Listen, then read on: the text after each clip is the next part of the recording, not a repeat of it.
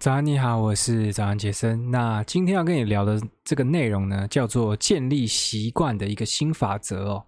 那这个法则的名称呢，叫做三十乘三十。那如果你有建立过一个新的习惯呢，你一定会发现，其实要建立任何的新习惯呢，都是很困难的。就是只要它原来不在你的生活当中，你要把它额外去建立起来，就是真的可以天天去做。我觉得这是真的很难的一件事情。就是不管啊，我过去不管是写作的习惯啊，或者洗冷水澡啊，各种，我认为就是你要把你的行为去改变成真的变成习惯，这件事情呢是有点难的。但是呢，我现在今天要介绍的东西呢，就是提供一个啊，可以很轻松去，也不是很轻松了，反正就是一个可以执行的一个系统。那就是每次你想要养成新习惯的时候呢，你就可以来使用这个系统。那听起来是不是很棒呢？那就让我来介绍一下。那这个三十乘三十的法则呢，不是我原创的，它是我在一个 Twitter 上面看到一个人他分享，其实我不知道那个人是谁，但我看到就觉得，诶，这不错，所以。我自己还没有实际用过啦，所以我就是等于是先把它的原原理跟这个它的好处，我先分享给各位。那这个三十三十法则呢，它总共会分成两个部分。第一个三十就是三十天，那第二个三十呢，就是三十分钟。那举例来讲，如果你想要养成的是这个写作的习惯呢，那这个三十三十法则就是连续三十天写作三十分钟。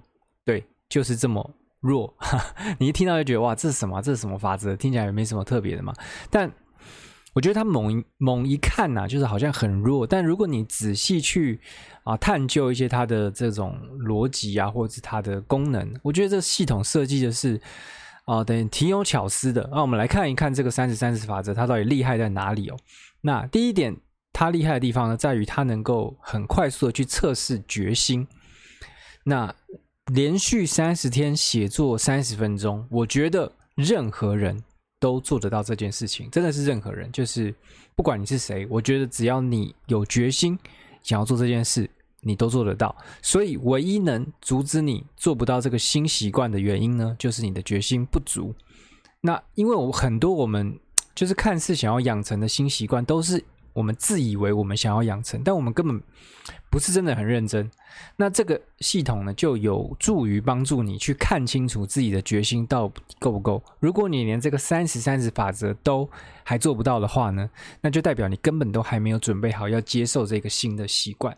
OK，那第二个优点呢，是它够难，但又不会难到让人觉得很害怕。有一些习惯，就是你光讲出来就会觉得很可怕，比如说。以后都不能吃这个含糖的巧克力啊！那对我来讲就是一件很可怕的习惯，因为我就是一个很喜欢吃巧克力的人。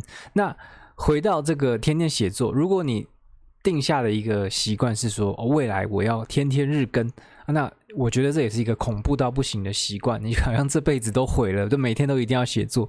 那这样子。这种恐怖、恐怕就是惧怕的感觉呢，它就会导致你不敢前进，那你就一直拖延，因为你很怕你一开始这个习惯你就停不下来，因为你一停下来就代表你好像失败了嘛，所以它就让你不敢开始。但是这个三十三十呢，它会给人一种安全感，因为你知道哦，要是三十天之后呢，哦，你好像真的啊做不来，你没有那么喜欢这个习惯，或是啊你觉得你也没有什么改变的话呢，啊你就。不要再做了嘛，因为这三十天就结束就结束了嘛。那所以这个就是可以让人家很放心的进来。那我认为降低进入的门槛对养成习惯是有巨大的帮助。那再来就它也不是说简单到好像哦随时都可以进来，随时都可以出去，它就是有那么一点难度，但又不会难到说让人家光看就觉得哇好可怕，我不敢开始这样子。所以我觉得它有一个刚刚好的一个难度。OK，那再来第三个优点呢是它够简单，然后不会占用到任何内心的资源啊。这边的简单不是指说啊这个难度上就是执行的难度的简单，简单是说它这个系统的设计的很简单。那我认为一个好的系统呢，它都会有一个通则，就是它会 simple but powerful，就是它很简单，但是很强大。因为如果你让这个一个系统养成的习惯过于复杂，比如说，我记得有很多养成系、系养成习惯都弄得很复杂，然后你可能还要用很多 APP，然后还要去 Notion 干嘛，反正就要去 tracker 你的啊你的一些这个习惯执行的次数啊，类似像这样子。我觉得你如果弄得太复杂的话，光是去管理那个习惯的系统啊，就会占掉你的很多内心资源，像是意志力啊等等的，那就很容易去等于说压缩到你原本要养成习惯的这个力量。所以我认为，就是你这个养成习惯的系统呢，一定要。就是够简单，不能太复杂，不能说你光是要学习这个系统，你都还要花时间、花心力去学，那就会等于是反而是阻碍你去养成一个新习惯嘛。那这个三十三十法则呢，就是非常简单嘛。我今天跟你说完，你大概这辈子都忘不了，反正就是三十天、三十分钟，那看你是要做什么新的事情，那就是这样。它是一个很简单的系统。那我讲完，你基本上记住，你想要开始什么新习惯呢？啊，马上就可以开始，马上就可以执行。那它也很好去。追踪嘛，因为就是三十天三十分钟，你打个勾，今天有达成就达成，今天没达成就没达成，就这样。那第四个优点呢，就是啊，建立小的复利。那连续三十天写作三十分钟哦，你听起来好像还好，但你把这个整个过程摊开来看呢，等于是你写作了九百分钟。九百分钟其实很多，我认为。很多人呢、啊，他可能花三年的时间都写不到九百分钟，但是你花三十天就达到了这个进度。那九百天呢？九百分钟呢？其实它就是一个小，但是已经开始会产生一点变化的一种复利。那我认为，无论你打算要养成什么样的一个习惯啦，我觉得九百分钟呢，都是会让你看到。效果的，就是它不一定很强，但是我觉得它一定就是这九百分钟，它是已经会让你看到一些复利产生的效果。那看到这效果很重要，因为你就是要知道说这个东西它对你真的有帮助，对你有效，你才会继续执行下去嘛。不然你干嘛要养成这个新习惯？如果它对你的人生根本没有带来什么好处的话，那假设你是要做一个，你的习惯是开始要做有氧运动。那你要是做了九百分钟的有氧运动，我跟你保证，你的这个体能状态，你的各个神精气神的各种状态，一定都会比之前好非常非常的多。那如果你是这个九百分钟的写作，那你书写的品质跟效率也绝对会大大提升。然后你会发现，哇，每次我坐下来就可以开始写，根本就不用想一大堆。那比如说你的习惯是阅读。那你就会发现，哎，每天三十分钟后，你的这个注意力的时间呢，就会开始拉长啊。你开始能够专注做一件事情的时间呢，就会变得很久。然后你会发现，你看书的速度也变快了，一点理解理解能力也变强了。就是这样，我就觉得九百分钟它是一个，就是。不是太大，但是它一定会让你去看到一些啊效果，而且这效果有时候可能会是很显著的。比如说你之前根本没有在阅读，你开始执行这个习惯之后呢，你一定会感觉到哇，你的这个阅读的这个理解能力大幅的进步。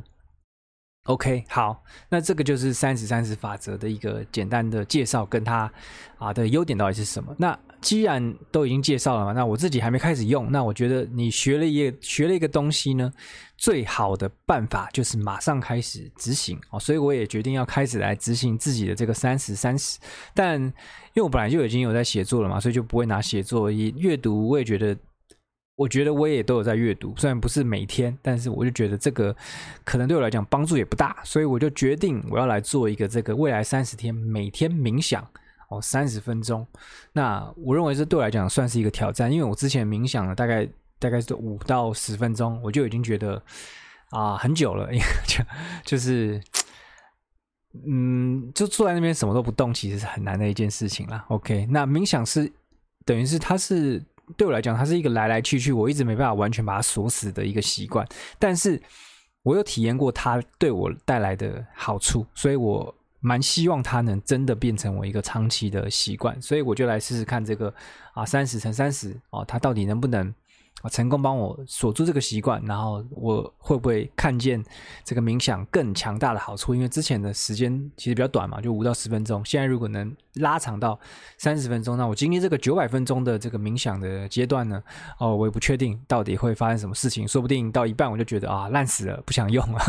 反正之后呢，我会再跟你分享一下我这个执行后的一些心得。OK，那今天内容就讲了。如果你在 Podcast 听到的话，就帮我留一个五星评价。那如果在 YouTube 看到呢，就帮我留个言，让我知道有人在看我影片就好了。拜拜。